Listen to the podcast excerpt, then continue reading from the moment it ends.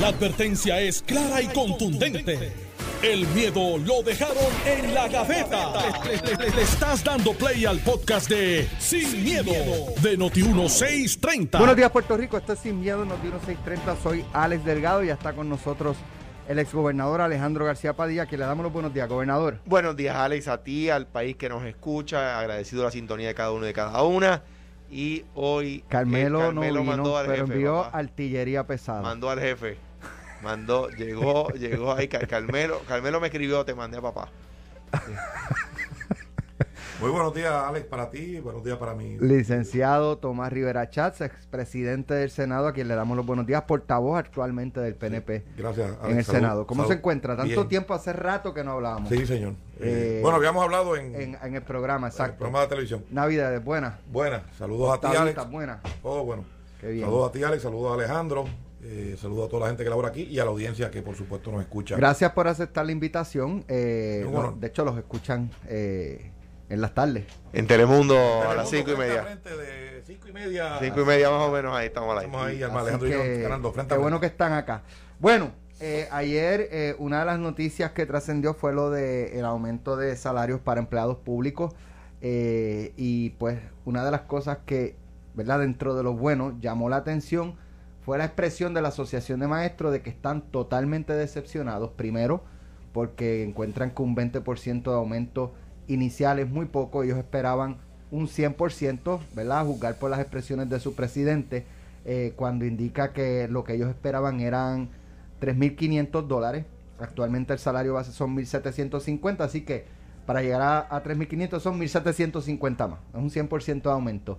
Eh, la secretaria de la gobernación dijo que la expectativa es próximamente, eh, ¿verdad? No necesariamente a corto plazo, pero quizás a medio plazo, alcanzar la meta, y entiendo que hay legislación al respecto, de mil dólares eh, en aumento, o sea, 470 horas y 630 aproximadamente eh, más adelante para entonces aumentar mil dólares. Pero ellos dicen que eh, están decepcionados, aparte de que no es la cantidad que ellos esperaban, porque la con- hay una condición, se va, a- hacer un split, se va, a dividir ese aumento en 235 ahora en junio, en julio, y los otros 235 más adelante, pero con la condición de que tienen que ponchar.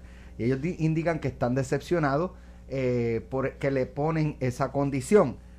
Dice el gobierno que es un requisito de la Junta, luego de lo que había trascendido hace unos meses atrás, de que se habían pagado cerca de 80 millones de dólares a empleados, a maestros o personal que ya no estaban rindiendo servicios, que habían fallecido, que se habían retirado, que habían renunciado, pero el sistema continuó enviándole cheques y ellos, nadie levantó ¿verdad? Este, la banderita, mira, eh, me están enviando esto, eh, ya yo me fui.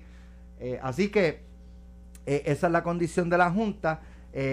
Mi planteamiento, por lo menos lo que yo le decía a don Víctor anoche, el presidente de la asociación, era si ya lo están haciendo, pues, pues es seguir haciéndolo. O sea, no, no deben de quizás molestarse o ofen- u ofenderse. Hubo una situación y pues se quiere, se requiere de una garantía. Así que es algo que ya están haciendo, no debe haber. Pero, anyway, ellos están. eh, él- él dice que los maestros están decepcionados. Presidente. Bueno, Alex, eh, ciertamente eh, ese aumento es insuficiente para el costo de vida. Eso, eso es innegable. Así que ese planteamiento que hacen los maestros y sus líderes gremiales, pues tiene peso. Lo que ocurre es que hay unas situaciones que tampoco pueden obviarse, como tú nos acabas de decir. Eh, llevarlo a, a 2.200, poco más de 2.200 dólares, eh, pues no, que como son los bases, no necesariamente le hace justicia a los maestros. Fíjate que se ha estado legislando para aumentar el mínimo, el salario mínimo federal, para mejorar condiciones de empleo, etcétera, porque la gente no quiere trabajar.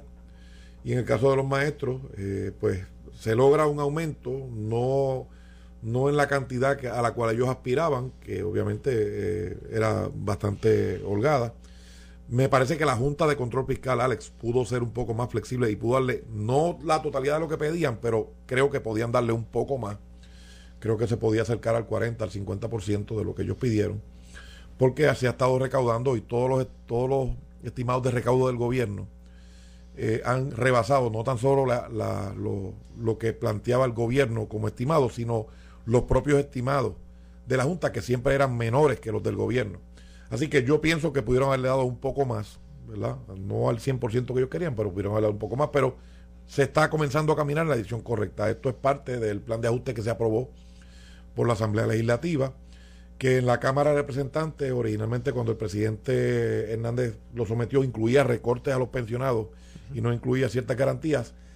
Eh, y Fortaleza estaba en alguna medida conforme con ese proyecto. Nosotros lo detuvimos en el Senado, exigimos que se, se revisitara, se revisitó, se discutió y apenas con 14 votos, 8 del PNP y 6 del Partido Popular, se aprueba entonces la segunda versión del informe de conferencia del proyecto de la Cámara 1003, que logró entonces mucho más protegiendo la pensión, dinero para la OPR, para los municipios, entre muchas otras cosas, ¿verdad? Para los trabajadores del sector eh, gubernamental. Así es que creo que pudieron haber dado un poco más.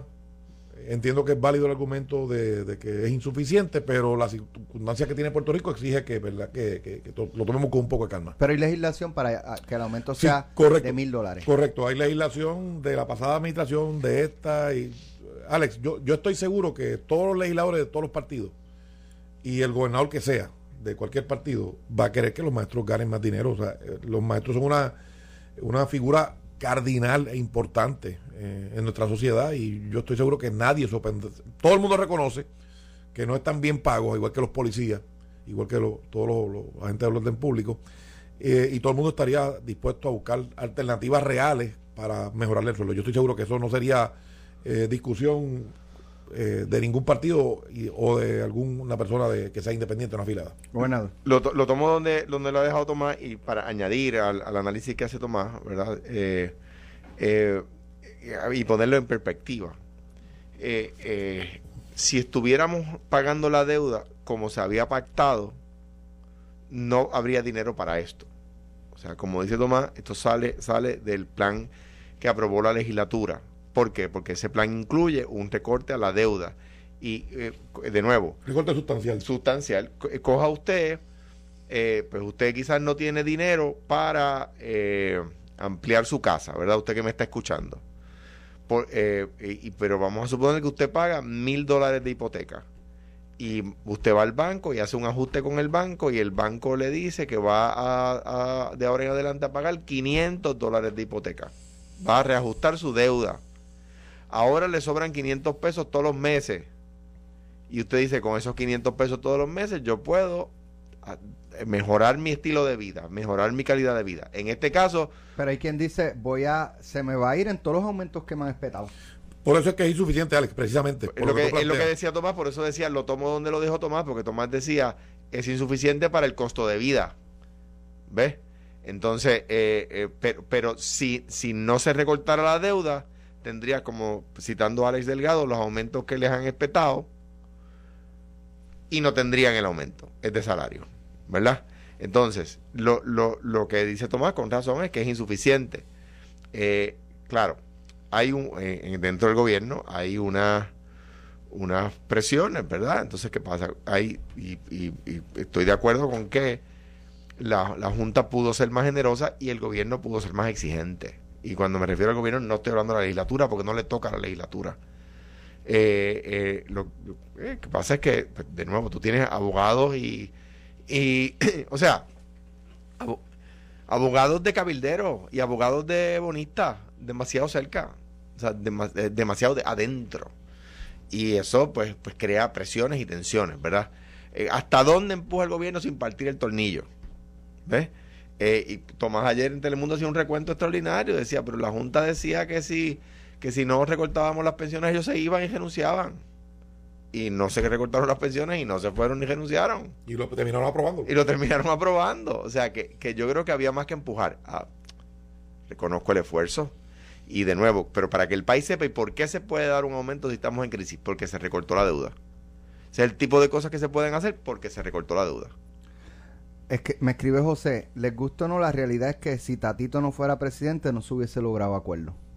Pero está equivocado, José. Porque lo que Tatito quería era recortar las pensiones. Y que si, la, si el Partido Popular no estuviese en el poder en, la legislatura, no se hubiese logrado el acuerdo.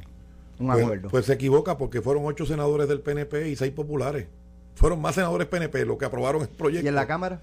En la Cámara no sé cuál fue la contabilidad, Pero en el Senado, si no es por la delegación del PNP, no se aprueba. Porque seis senadores populares le votaron en contra. Yo creo Así que- que José está malamente equivocado. Yo creo que, que, mm, eh, hay un camino que andar entre José y lo que afirma Tomás, ¿verdad? Este, yo creo que yo creo que es lo que se, que se necesita del país para el acuerdo. Que, que que- y de nuevo, ayer hablábamos también en Telemundo sobre el, el tema de los, de, los, de los rojos y los azules, ¿verdad? Es que, es que se necesitó el acuerdo de rojos y azules. O sea, eh, eh, y al punto que trae José, a quien le agradezco por supuesto su sintonía, ¿verdad?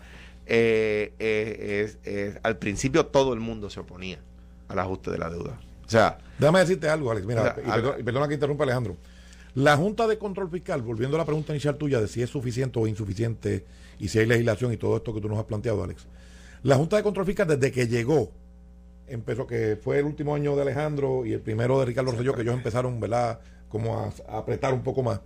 Ellos pretendían quitarle derechos a los trabajadores, que pretendían eliminar eh, el bono de Navidad. Entonces yo la escucho el otro día ayer o antes de ayer a la señora Yaresco decir, este, identificamos fondos, llevamos seis años pagando el bono y ellos vetándolo, eh, porque no era necesario. Ellos decían que había que recortar pensiones y no había ningún acreedor pidiendo el recorte de pensiones, no había ninguno, Alex, y ellos lo querían recortar. Eh, y así por el estilo podemos ir que en el caso de la UPR, en el caso de los municipios, ellos han querido recortar en un montón de cosas que realmente no era necesario recortar y hay el dinero para, para, para, para cumplir con las obligaciones que, que fueron contraídas. Así que, para que tengas una idea, yo te diría que hace como tal vez tres o cuatro meses, el secretario de, o quizás un poco más, de Hacienda, el amigo Francisco Pared, dijo que aquellos 11 billones que se decían que eran 7 para amortizar y 4 para crear tres fondos eh, con unos propósitos particulares, él dijo que habían 17, 6 billones más. Y por eso yo digo, bueno, si se ajustó la deuda, si se aprobó el plan de, de ajuste tal cual lo aprobó la Asamblea Legislativa, con los votos del PNP en el Senado, porque los del PPD no fueron suficientes y los demás votaron en contra, pues entonces hay un dinero que permitiría ser un poquito más generoso con los policías, con los maestros y con todos los sectores, ¿verdad?, que han estado eh, desatendidos y olvidados por mucho tiempo. Ah, escuchaba anoche con Quique a, a John Mott y, y él decía, ojalá yo me equivoque, pero yo me Otra ve- vez. yo veo al gobierno, Que se equivoque de nuevo. él no se equivoca. decía John, ojalá y me mira, equivoque, Tomás, pero después que nosotros. No No, no, hagas eso, no- no hagas eso. él no duda, él no duda, él no duda que de aquí a 10 años estemos en insolvencia nuevamente. ¿Qué Mira. garantías tiene Pero- el pueblo de Puerto Rico de que no vamos a caer Su- su- nuevamente? ¿O qué herramientas se están trabajando a nivel legislativo Sí. para que no se vuelva a caer? Porque el problema aquí es que nos meten en, en unos líos tremendos Sí. y no hay consecuencias. O sea, hay 72 billones, nos metieron una deuda de 72 billones que no pueden pagar y no hay consecuencias. De acuerdo contigo, y nosotros cuando se planteó, nosotros le pedimos a las autoridades que intervinieran.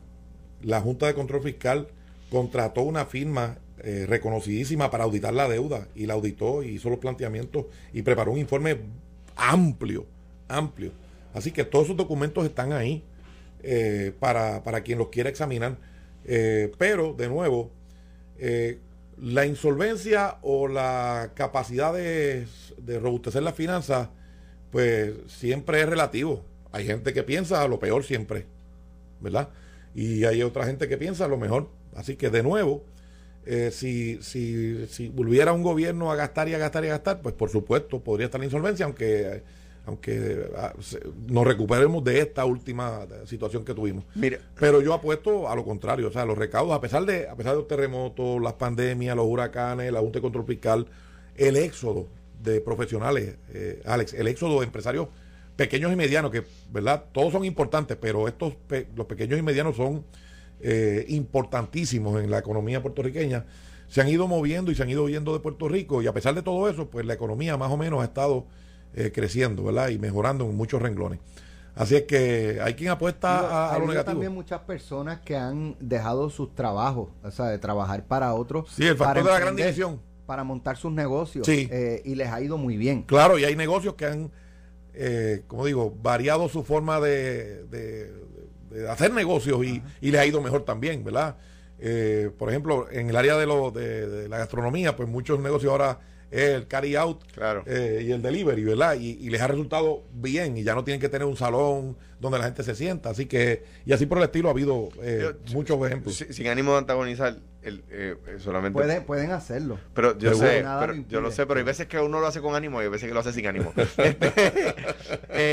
Eh, eh, eh, eh, o sea, Tomás dice que se aprobó gracias al PNP, se aprobó gracias a los dos, porque los votos PNP tampoco daban, no daban 14, ¿verdad? Eh, fueron 8 y 6. Sí, Eh, 8 PNP y 6 populares, pero, pero se necesitaban De de, de los 8 PNP y de los 6 populares. claro, de acuerdo, de acuerdo. Y en eso estamos de acuerdo. Lo que ocurre es que eh, el planteamiento que hace José Eh, sí, sí, sí. sí. eh, es equivocado, porque fue la mayoría No, de y, los que, votos y- fueron y PNP. que lo que se presenta originalmente no es, y suele ser así, es, es- incluía recortar las pensiones. Claro. Eso, eso es un hecho cierto. Eso fue lo que presentó Tatito Es un documento escrito, ¿no? Entonces, pero en cuanto al argumento de John Mott, del licenciado John Mott, es, es, una, es, un, es un peligro real si nosotros volvemos a, a tomar prestado para gastos recurrentes. Si, em- si cogemos, y voy a y críticas a gobernadores populares, a gobernadores PNP, a emitir deuda para tirar brea. O sea, deuda que voy a pagar 30 años para tirar una brea que va a durar 5 o 3 O menos. o menos. Be- eh, eh, emitir deuda para comprar una patrulla que cuesta cin- que va, que, que va, que va a durar 5 años y una deuda que voy a tener que pagar por 30 años. O sea, es como si usted financiara su carro a 30 años. Emitir deuda, de- está mencionado que, que el PNP lo hacía para bajar el costo de energía. eso pasó en agosto, septiembre del 2012, pues, de cara a la elección. A la misma vez que se gastaron 100 millones de pesos en, los, en Vía Verde que no tenían los permisos. O sea, pero, pero, pero se emitió deuda, se cogió un préstamo para bajar. La Autoridad de Energía Eléctrica cogió en, el, en ene- eh, agosto, septiembre de 2012 un préstamo para bajar artificialmente la luz. El gobernador Fortuño lo admitió, o sea, lo dijo, no era una cosa oculta que yo saqué así como un escándalo de campaña. Pero aquí, aquí se sabía que no se podía pagar y se seguía cogiendo dinero. Eso le pasó a usted también. No. No fueron 3 mil millones que en, en su administración no se cogió. Sí, sí, pero fue para refinar. eh, eh, eh, ya en, esa- en ese momento ya se sabía Te- que, que era te- complicado te- pagar. Te voy a decir qué fue lo que se hizo. No, que Alejandro se enteró que era impagable después que cogió 3 mil millones. Ah, sí, más o menos. No, el gobernador Fortuño hizo una cosa que se llama toss, que es coger la deuda de ahora, la que se, la que se vence hoy, y ponerla a vencer en cinco años. ¿Verdad? Para financiarla. Eh, exacto, un, refinanciamiento. Pero, a, corto, pla- a corto plazo, no, no a 30. Por ejemplo, yo refinancié mi casa a 30 años, ¿verdad? Sino eh, en, en el mundo de la finanza se llama toss, que es coger la pala y tirarla un poquito más adelante, ¿verdad? Tirar lo que cogiste con la pala, tirarlo un poquito más al frente. patear la lata. patear la lata. ¿Y qué, qué hicimos nosotros? Cogimos el toss y lo pusimos a 30 años.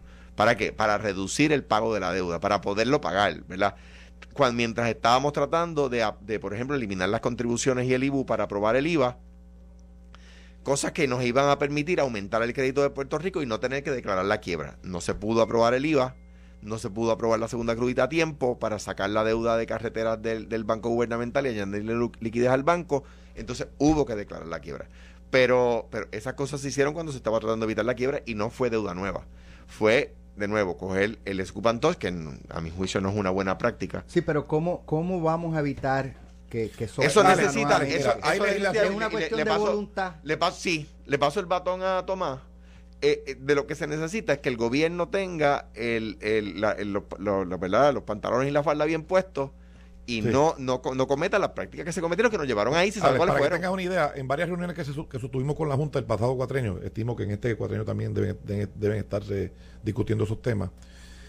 Uno de los, digamos, préstamos que, que no tenía problema era el de Cofina. El que Ajá, se recogía y pagaba. Era como lo que el ciudadano común y corriente conoce como el pago directo. Entraba el dinero y pagaban y estaba perfecto. No llegaba al gobierno. no llega al gobierno. Pues nosotros sugerimos en varias reuniones que sostuvimos con la Junta de Control Fiscal que se hiciera eso, que se hiciera eso y que se pusieran unos límites mayores a lo que establece la Constitución por legislación, ¿verdad? Para que eh, hubiese esa garantía que legítimamente el pueblo puertorriqueño exige. Eh, así es que sí hay modelos de legislación que se propusieron, sí hay me- mecanismos que se pueden utilizar. Otra cosa que nosotros le propusimos a la Junta eh, el cuatrienio pasado fue, por ejemplo, tú sabes que ahora están hablando de la deuda de energía eléctrica. Sí. Entonces eso va a requerir otra legislación. Y luego irá otra y otra. Y así entonces nosotros le propusimos, mire, vamos a hacer esto un una sola legislación. El mismo criterio es, eh, para robustecer y para sanear las finanzas de las corporaciones y del gobierno en general. eh, vamos a hacer una sola legislación, porque si usted va a venir aquí cada vez que quiere reestructurar, entonces volver a legislar y volver a legislar, pues entonces es un calvario que, que es prácticamente imposible, ¿verdad?, pasarlo, porque hay diferentes intereses. Eh, y pues no lo quisieron hacer, no lo quisieron hacer, o sea, no le pareció una buena idea a la Junta.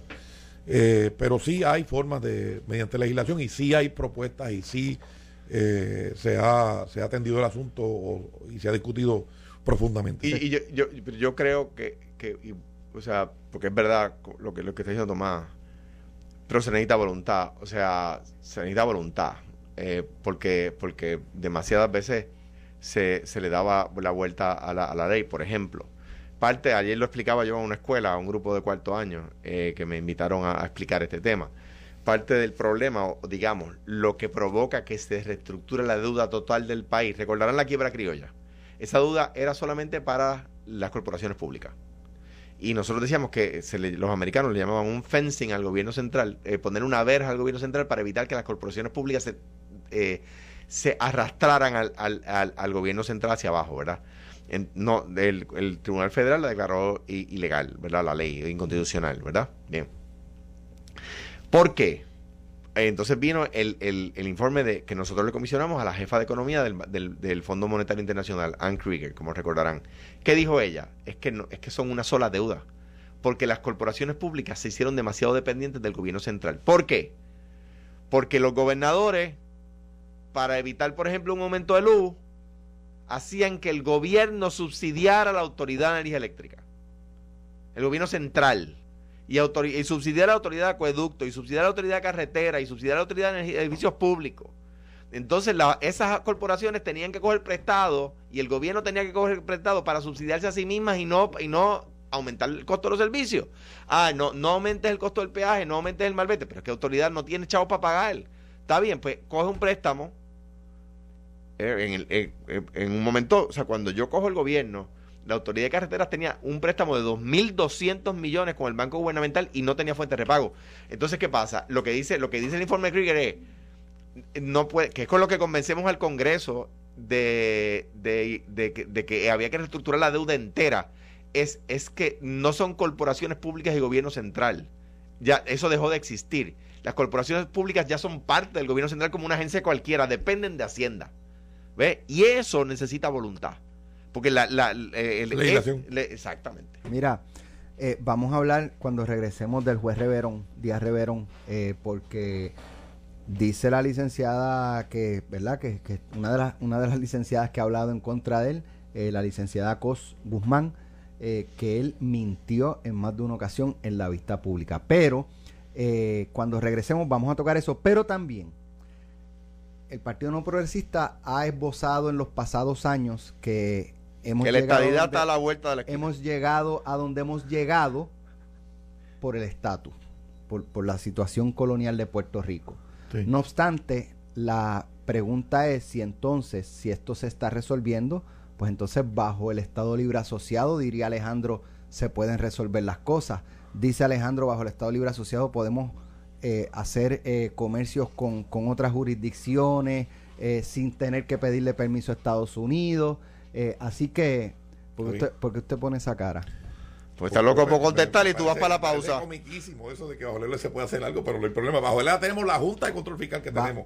va. Que para darle un aumento a un maestro tenemos una pelea. que para darle un la, aumento a la- la policía tenemos pero un la problema. estadidad también tiene, o no, tiene, no ha tenido junta Pues de claro, control Nueva York, perdóname. Detroit, Perdóname, ciudades. Arizona. Ciudades. Ok. Ciudades. Ok. Washington. D.C. Ok, quédese La capital. en sintonía. La capital. Quédese en sintonía que regresamos con ese tema. Estás escuchando el podcast de Sin, miedo, de Noti1630. Consideraciones derivadas de la prudencia, ¿verdad? Pues no quiere decir que no estés a favor de los méritos de una persona para ocupar un cargo, es para evitar una situación, pero no es que esté en contra del nombramiento. Pero déjame decirte lo siguiente, Alex. La licenciada Cos eh, dijo que él era machista, dijo que la atropelló.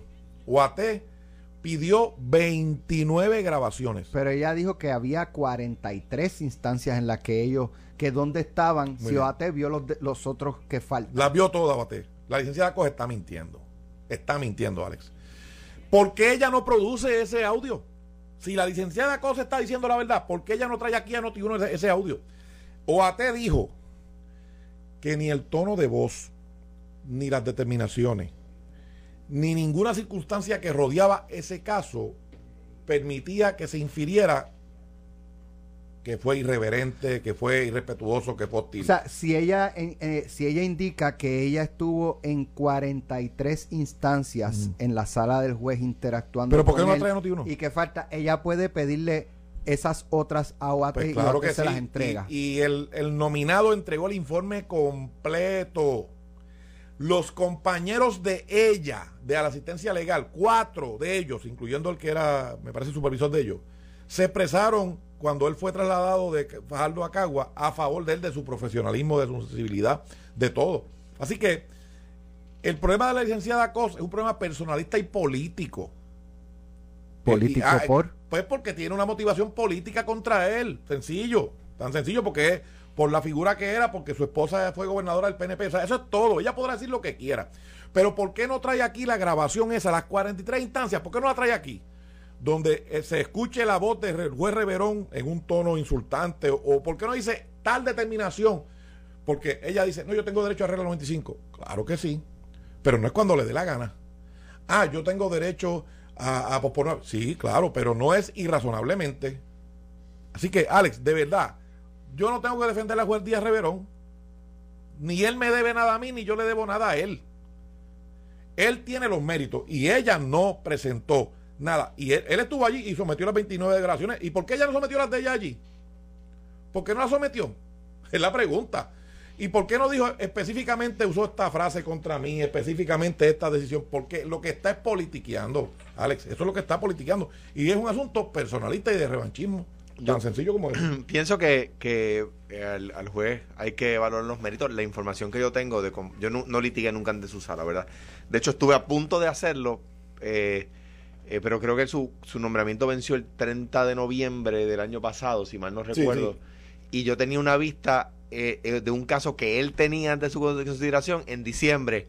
Entonces la tuvo que atender otro juez. Sí, Pero porque ya él no estaba, o sea que estuve una vista que estaba citada para diciembre, pues la hubiese, hubiese tenido por poco litigo en, en- en- en su sala.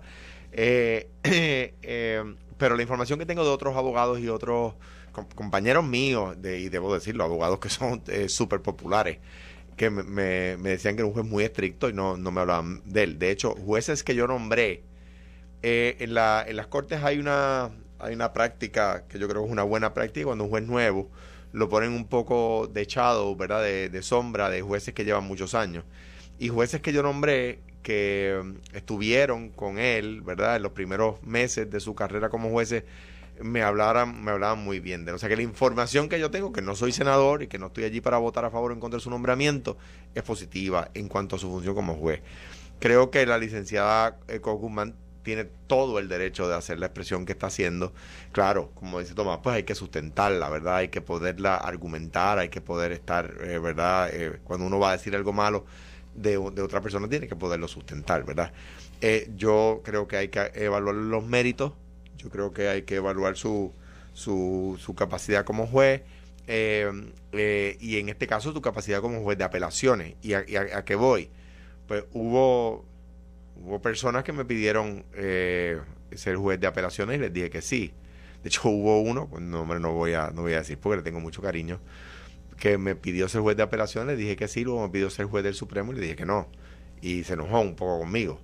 Pues, pues, pues ok, pero hay que evaluarlo para la posición que está solicitando. Él era juez superior y las evaluaciones como juez superior son positivas. Eso quiere decir que debe ser confirmado para juez de apelaciones. Pues quizás sí, quizás no, ¿verdad? Depende de cada senador y cada senadora. Eh, un, un buen juez municipal no es necesariamente un buen juez superior, ¿verdad? Eh, y así sucesivamente. Eh, creo que el deber del Senado es evaluar los méritos. No sé, como dijo Tomás, yo, yo fui senador en la primera presidencia de Tomás y el, y el, el PNP le, le colgó nombramientos a Fortuño. Nombramientos en los que yo voté a favor de que fueran colgados y nombramientos en los que discrepé del Senado y que, cre- que creo que debieron haber nombrado, eh, confirmado ese juez que el gobernador Fortuño había nominado y recuerdo nombres de, de jueces en, en particular algunos de los cuales yo, yo los nombré luego como cuando fui gobernador. Eh, o sea, aquí la discusión eh, tiene que ser en los méritos si queremos que el país verdad eche para adelante. Tiene que ser en los méritos en cada nombramiento. Eh, por eso discrepé de que, de que, de que colgaran a Lari. Eh, y discrepé públicamente de que colgaran a Lari como secretario de Estado, porque no era, no se estaba evaluando en los méritos. Bueno, Vamos, vamos al otro tema que habíamos planteado. Eh, y cuando Alex pone el, telefonito para grabar, es que viene con una pedra. ¿Con malas intenciones? sí, viene, viene a apoyar. no, pues si se zafa una. Mira, oye, este, esta semana vino el rey de España. Sí. Eh, Puerto Rico, eh, ¿verdad? Se habló de, de hacer negocios con España. ahora pues se están dando se está resolviendo el problema fiscal bajo el Estado Libre Asociado, se están dando aumentos de salario a empleados públicos bajo el Estado Libre Asociado, cuando el argumento del Partido No Progresista es que bajo el ELA, eh, o, que el ELA es el causante de todos los males. Eh, y entonces un poco, pues, del sector del Partido Popular dicen, eh, qué bueno es el ELA Mira todo lo que está pasando bueno, pues vamos, a déjame corregir un poco. es José Luis Dalmau, ese no es Alejandro. Pero Alejandro yo sé que lo piensa. claro, por supuesto. Es endémico eso en la pava. Eh, déjame decirte algo, Alex. La reestructuración no la está haciendo el gobierno de Puerto Rico, la está haciendo el Congreso de los Estados Unidos en una posesión, en un territorio. Y ubicó a una Junta de Control Fiscal que decide cuánto gana un maestro, cuándo se recluta un bombero, un policía que pretendía recortar eh, pensiones, quitar derechos, el bono de Navidad. Esa es la, realidad. El él aquí lo que ha cogido son pescosadas desde el primer día. Pero esos son americanos. Pues, y lo hacen mal. Y nosotros denunciamos y nosotros reclamamos la igualdad. Lo hemos reclamado constantemente. Y hemos ido a las urnas en tres ocasiones. Pues claro, hay gente que cree que los americanos no se equivocan. Se equivocan y están equivocados con Puerto Rico y debieron haber resuelto el asunto del estatus hace mucho tiempo. Y lo hemos denunciado y hemos participado en querellas que han presentado diferentes líderes de nuestro partido ante foros eh, internacionales. O sea, ciertamente hay una deficiencia. Por eso es que, Alex, ahora tú ves como el ciudadano que reclamó, porque se mudó de Estados Unidos a Puerto Rico, reclamó el seguro social complementario porque estaba aquí y se lo querían quitar, tiene un caso en la Corte y el Congreso está actuando. El caso de la unanimidad de, de los jurados. Y así por el estilo podemos ir con muchos casos que ciudadanos americanos han tenido que plantear ante las cortes y que poco a poco han ido eh, abriendo el camino para que queden retratados de cuerpo entero las deficiencias del Estado Libre de ser colonia. Ser colonia en todos los capítulos de la historia del mundo significa tener menos. Esa es la verdad. Así que bajo el ELA, no, el ELA no ha conseguido nada. Lo, han lo ha conseguido la ciudadanía de esos que han ido a las cortes. Y el planteamiento que ha habido de sectores en Puerto Rico reclamándole la igualdad y exigiendo al gobierno de Estados Unidos. Esa es la verdad. El ELA no ha conseguido aquí nada. nada de nada ha conseguido aquí el ELA. Así que somos primero cuando recortan, último cuando distribuyen, y gente que no fue electa está decidiendo. Ese es el ELA. Ese es el ELA. Hay gente que quiere la independencia, Alex. Eso, pues, el que crea en eso, pues perfecto. El pueblo no lo quiere. El pueblo no lo quiere. Eh, y hay gente que cree en la misión de Puerto Rico como un Estado para tener la plenitud de derechos y responsabilidades. Y el pueblo de tres ocasiones, contundentemente, lo ha validado y lo ha reclamado. De hecho, en la última elección, eh, lo que más votos obtuvo fue el sí de la estadidad. En la elección general. El ELA no ha conseguido nada, Alejandro. Lo que no ha conseguido nada es el PNP, que lleva 100 años prometiendo la estadidad antes el Partido Estadista Republicano, después el PNP, y le dicen a la gente que, cada vez tienen menos apoyo en el Congreso. Esos son los que no han conseguido nada nunca. Y el otro día Jennifer González dijo que en el Congreso no hay ambiente, descubrió el Pacífico. Y Elizabeth Torres lo lleva diciendo desde que salió electa cabildera. Ahora bien, Argentina, ¿quién reestructuró la deuda de Argentina? El Tribunal Federal de Nueva York. Argentina es una colonia de los, de los Estados Unidos según el PNP. ¿Quién eh, reestructuró la deuda de Grecia? La comunidad europea. No fue Grecia, no fueron los griegos, ni fueron los argentinos en su caso. Fue la comunidad europea. Entonces, la comunidad europea, eh, Grecia es una colonia de la comunidad europea. La capital de los Estados Unidos, Washington, D.C., como dice Tomás con razón, es una ciudad, no es un estado. Le impusieron, le impusieron una junta. El Congreso le impuso una junta en la década del 90. Ah, de acuerdo al, al PNP, el, el, el, de acuerdo al PNP, Washington DC es una colonia de los Estados Unidos. By the way, está, eh, eh, Washington DC quiere ser Estado. Pero de acuerdo a los argumentos del PNP, sería una colonia. Entonces, ¿qué pasa? Mire, usted tenga cuidado. Porque si alguien le, le- le echa la culpa de todo al estatus, pues, eh, me parece que, que- que- que- que algo, algo no le Pero quiere- Puerto Rico tendría más si fuera Estado. Eso es un hecho. y pagaría más este, contribuciones federales No, también. toma. Déjame, Eh. déjame, déjame, eh, eh, es que era mi último puntito aquí que lo anoté. Eh, de acuerdo al, al in- al informe, al- a la Oficina de Contabilidad General de los Estados Unidos, no es Alejandro García Padilla, no es el Partido Popular, no es el PNP, no es el PIB. Puerto Rico pagaría mucho más con los ingresos actuales. No, no. Es decir, con lo que tenemos hoy, pagaríamos más impuestos. No, Alejandro, no. No, te equivocas. No, no, Pagarían más las corporaciones que hacen negocio en Puerto Rico, que desde hace tiempo bajo la colonia están disfrutando de buenos beneficios. Así que eso es lo que dice ese informe. No, no, no mezcle una cosa con la otra, Eh, Alejandro. no, No, no, no, no. mezcle una cosa con la otra. Primero. ¿No serían los puertorriqueños? Claro que sí. Claro más. que no. Claro que sí. El territorio americano de mayores impuestos es Puerto Rico porque bajo el gobierno de Alejandro aprobaron 100 impuestos nuevos. 100. ¿Y cuánto tú derogaste? Y querían. ¿Cuánto tú muchos derogaste? de ellos Ninguno. constituciones. Ni uno. Mucho porque bajaron las constituciones, mucho, mucho. Primero, segundo. Ni, ni hubo 100 impuestos nuevos Pero, ni pero, derogaron yo te ninguno. escuché, escúchame ahora. Eh, ok, número dos, número dos. Puerto Rico tiene más población que 20 de los 50 estados. Si Puerto Rico tuviera el derecho al voto por el presidente de los Estados Unidos, yo te aseguro a ti, Alex, y a toda la gente que nos escucha, que ni Trump, ni Biden, ni Obama, ni nadie que aspire o sea presidente de los Estados Unidos se, atre- se atrevería a tratar con desprecio y de manera peyorativa a Puerto Rico. Porque el poder del voto es así de fuerte. Y teniendo dos senadores como todos los estados y los representantes que nos correspondan por, la por los habitantes que tenemos, pues también estaríamos donde se confeccionan las leyes, donde se elabora el presupuesto. Y tendríamos un poder político gigante, inmenso. Tú sabes lo que es que Grijalba, que no tiene nada que ver con Puerto Rico, y otros congresistas y otros senadores aquí están opinando sobre cómo deben vivir los puertorriqueños. Eso es antidemocrático. Y nosotros lo hemos denunciado y hemos ido a los foros. El Partido Nuevo Progresista ha ido a los foros. Y hemos estado reclamando. Ahora bien, eh, vamos a hacerle, vamos a poner esto en perspectiva. Eh, seguro que vamos a seguir reclamando porque las causas nobles no caducan. El ELA caducó al punto que ya en La Pava no saben cuál es el ELA. Tatito Hernández dice que van a llegar tercero en las próximas elecciones. No tienen una definición. El presidente del Senado, que a su vez es el presidente del Partido Popular, dijo que iba a crear un comité para discutir el estatus y no, esta semana no la otra, esta semana no la otra. Y ya llevan meses posponiéndolo, como lo han pospuesto miles de ocasiones. El ELA ya no es opción, lo han dicho todos los informes de Casablanca del Congreso y de todos lados. Así que de nuevo, eh, si Puerto Rico optara por la independencia, pues habría que respetarlo, ¿verdad? Y entonces nadie decidiera por nosotros. Pero Puerto Rico contundentemente en tres ocasiones, y la más reciente en la última elección, fue la opción que más votos tuvo, fue el sí de la estadidad. Porque el Puerto ELA no Rico estaba en la papeleta porque le ponen otro nombre, porque engañan a la gente y se les dice, y Hernández Colón allí, el, el señor, el señor presidente aquí a mi derecha presidía la vista, Hernández Colón, Aníbal y yo le dijimos, vamos a ponerle en la papeleta, vamos a ponerlo, no lo ponen, le ponen otro nombre, estatus territorial actual, cosas así, que la gente no entiende, que, la, que, que, que, que al fin y al cabo no van de acuerdo con las definiciones del Tribunal Supremo. Y, y, y, y, hay informes de casa. De hecho, el último informe de Obama dice que tiene que estar en la papeleta. Y cada vez que hacen un referéndum de eso, eh, va, el, el departamento, Claro. el departamento de justicia Claro. de Estados Unidos les dice, les dice no, no, es que Cuando no, él fue gobernador que tenía la legislatura, él pudo haber apro- aprobado una legislación de él así o no.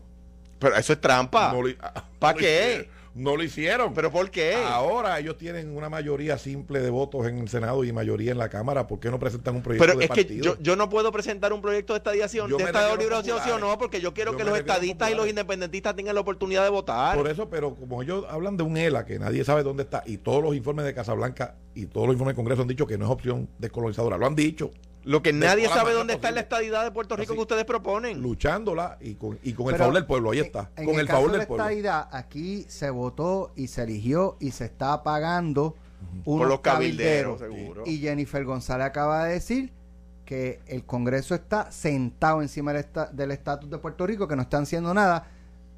Estamos votando los chavos en Bueno, esos no, no, Pues claro que que han sí. logrado. Bueno, pues que han lo- ah, lo pero si, si dijeron que ellos iban a, a echarle aceite a la maquinaria para que comenzara a correr, y Jennifer lo que dice Es una grama. no están haciendo nada porque aquí eh, aquí esto está igual el Congreso no quiere cual, atender el asunto. Ale, cada cual puede interpretar como quiera, pero la opción no puede ser claudicar a, a defender una causa justa como es la igualdad plena de los ciudadanos americanos que viven en Puerto Rico. Mientras más obstáculos haya, si los hay, vamos a tener ¿Cuál que es el delegado que más positivamente lo ha impactado usted? Dice, Es, está es que no me corresponde. comiéndose a la calle. Es que no me corresponde a mí porque es el pueblo de Puerto Rico. El, el, el mensaje más sólido. Melinda. Escúchame, Alex. Mayita. El mensaje más sólido es el 52% de los puertorriqueños que votaron a favor de esta idea. Ese es el mensaje más sólido. Olvídate de los cinco delegados congresionales del comisionado residente de los legisladores. El mensaje es que el pueblo de Puerto Rico, ese es el que contundentemente está enviando un mensaje al gobierno de los Estados Unidos. Y el partido ha estado exigiendo por todas las vías legales que se atienda el asunto y va a seguirlo haciendo hasta que lo logremos porque lo vamos a lograr. Yo entiendo que Tomás quiera que nos olvidemos de los delegados y de la comisionada residente, como he dicho aquí, que nos olvidemos de ellos. No nos podemos olvidar porque tenemos que pagarles el salario. No nos podemos olvidar porque tenemos que pagar los viajes. No nos podemos olvidar porque le tenemos Pero que pagar el electos. parking. No nos podemos olvidar Fueron electos. no, no, no Fueron electos por el pueblo, el pueblo lo eligió para eso. un embeleco ahí que Eh, hicieron ahí a última hora una el- ley el- mala que no tiene En que- Beleco fue entonces cuando te eligieron a ti. Em- em- entonces, cuando te eligieron a ti fue un embeleco. Dime tú, porque si, si cuando eligen a otro es un Lo- embeleco, lo que- cuando te eligieron a ti fue un embeleco. Lo que pasa es que la ley, la, Ah, bueno. la- la ley por Ah, bueno, lo que pasa es que la ley por la cual me eligieron a mí se llama la Constitución y esa la aprobó el pueblo. La ley por la cual eligieron a los, a los cabilderos fue un embeleco que hicieron a última hora, un proyecto de ley del presidente José Aponte, del expresidente José Aponte, que no tiene ni parámetros y nos cuesta, nos costó, eh, nos costó su elección. Esa, Esa- ley, esa ley fue al amparo de los poderes constitucionales de la Asamblea Legislativa, que es tan constitución como la constitución que usted está reclamando. Así que fue que- una ley válidamente aprobada que no fue impugnada por ustedes, que ustedes no han podido hacer ningún planteamiento en contra de ellos, más allá de la cuestión filosófica de que ustedes quieren el en una papeleta para después no definirlo, para después no defenderlo, para después no hacer nada. que es un embeleco ese proyecto, esos, esos cabilderos que no han logrado verdad, la nada. verdad. Le tenemos que pag- pagar las cenas con las damas cívicas en Washington, por Dios, pero que hay que tener, hay que tener, digo, un poquito de, de- de pudor, son fondos públicos. Y yo, y, y- y- y los PNP en la calle saben que es un embeleco y Melinda Los acaba de decir. en la calle y Meli- muchos populares votaron por el sí la estadía 52%. Melinda acaba de decir que no hay ambiente para la estadía del Congreso. entiende que sí, que eso no va para ningún lado. Bueno, las opiniones son libres. Y esa es una de las los esa es la que más votos sacó. Y los hechos son sagrados. O sea, cada cual- aquí cada cual puede tener su opinión, Alex. Mira, no quiero despedirme el caso de la representante Sí. Alicia Burgos, Proyecto Dignidad, porque una de las cosas que se plantearon en las pasadas elecciones es cómo estos partidos eh, alternos, ¿no? O no tradicionales, o no, que no son eh, los principales, eh, pues iban a establecer una diferencia. Entonces, lo que se está debatiendo es eh, cuán diferentes realmente son, porque la representante tiene No, una son diferentes a nosotros. Nosotros tenemos legislación. Mira, además de que tienen. Pero, pero el punto es que ya eh, hay una. La directora de la oficina de la, de la representante es la directora de un colegio y entonces. Simultáneamente. supone Que no, que no- tú no puedes ocupar dos puestos simultáneamente. Correcto, y además se alega es que, obtuvo eh, el espacio para la grabación de sus estudiantes, de los estudiantes de ese colegio, eh, y, que, y que se ahorró un dinero y que tiene un beneficio. Eso, todo eso se alega. Pero, pero yo quiero plantearte lo siguiente: esos partidos emergentes, además de que con la Nogales y con el caso de la representante Bulgo, ahora hay cuestionamientos sobre su comportamiento, que a ellos les encantaba hablar de rojo y azules. Es peor que eso. No tienen legislación de impacto para materia de salud, de educación, de desarrollo económico. No tienen nada de eso su calidad legislativa ha sido pobrísima. No han hecho aportaciones legislativas y encima de eso tienen escándalos que ellos le atribuían, le atribuían y que se llenaban la boca hablando de rojos y azules. Así que de nuevo, no han aportado nada al país, ni legislativamente, y ya vemos cómo Mariana Nogales llamó el escándalo de ella un descuido y la representante Burgo lo llamó error de juicio. Así que de nuevo, eh, los descuidos y los errores de los partidos emergentes han demostrado que todo el discurso de aquellos que decían que no eran políticos es porque eran politiqueros. De todos aquellos que decían que era diferente era porque eran más ordinarios que nadie. Así que esa es la verdad. Y el récord legislativo, examínalo, no tiene legislación de impacto para nada. Gobernador. Ha habido, eh, el Partido Popular tiene 12 senadores y ha tenido una querella ética contra el- uno de, de esos senadores, ¿verdad? El, el Partido Popular en la Cámara tiene 27 representantes y creo que no ha tenido ninguna querella ética contra ninguno de los 27. El, Partido Victoria Ciudadana tiene dos representantes y ya ha tenido una querella con censura y con multa aprobada unánimemente por los miembros de la comisión. Eso quiere decir que incluso el representante de Victoria Ciudadana votó a favor de la censura y de su multa. ¿Dónde están los columnistas y los analistas de, de Acabemos con el bipartidismo sobre ese tema? calladitos, calladitos, calladitos, nada dicen. El, el, el, el, Partido Popular tiene 27 representantes y no ha tenido una querella contra ningún representante. El Partido Proyecto Dignidad tiene una representante y ya tiene una querella y, tuvo que renunciar una empleada porque la oficina, los miembros de la oficina se estaban lucrando fondos públicos para fines privados. Bateando de 100 en la Cámara el proyecto Dignidad. Bateando de mil, quise decir. Eh, una representante, una querella. El, el, Partido Victoria Ciudadana, dos representantes, una querella con multa y censura. Y censura. ¿Dónde están los de ponerle fin al bipartidismo? Calladito, calladito. Ferdinand nos dice que nos va a hacer una hora. Que no la pero, hora dice, de... pero dice que es para el estatus. Pero, pero mira, cúbreme, cúbreme. cúbreme. Eh, el espectador. Esa pelota es dura. Calladito. ¿Por qué? Porque, porque la calentura no está en la sábana. Porque tú tienes gente buena en todos, todos los partidos. partidos. En el PNP, el Partido Popular, en el PIB, en el... Mira, Betito Márquez. Yo te digo la verdad, me parece un buen representante. también. Ahora bien, ahora bien, como decía Tomás, de Proyecto de Dignidad y Partido Victoria Ciudadana, ¿dónde está la, la legislación para resolver los problemas de los puertorriqueños? Yo ¿Dónde hablaba está? Con, hablaba con, con, esto termino, hablaba con un médico amigo hace una, qué sé yo, una, uno o dos meses atrás y estamos hablando también de, o sea, de estos temas de los partidos nuevos y qué sé yo. Ay, me están describiendo y, que estamos demasiado serios por la presencia de Tomás. Tenemos que ponerle aquí. Hay que ponerse serio. este Y me decía Alex, ¿cuál, que son, ¿sabes? Son los mismos puertorriqueños. Claro. O sea, esto no es de que si tú claro. un partido está revestido de, claro. de un manto puro y son los mismos puertorriqueños. Así que Gracias, presidente. Gracias, Alex, a ti. Tomás Rivera gracias a ti, Alex. Y gracias, gracias Alejandro. Alejandro. Nos vemos Eh, esta, eh, by the con way, que. Nos vemos esta noche eh, en frente a frente en Telemundo. a las Telemundo a cinco y media. Esto fue, Esto fue el podcast de Sin, miedo, de Noti1630. Dale play a tu podcast favorito a través de Apple Podcasts, Spotify, Google Podcasts, Stitcher y notiuno.com.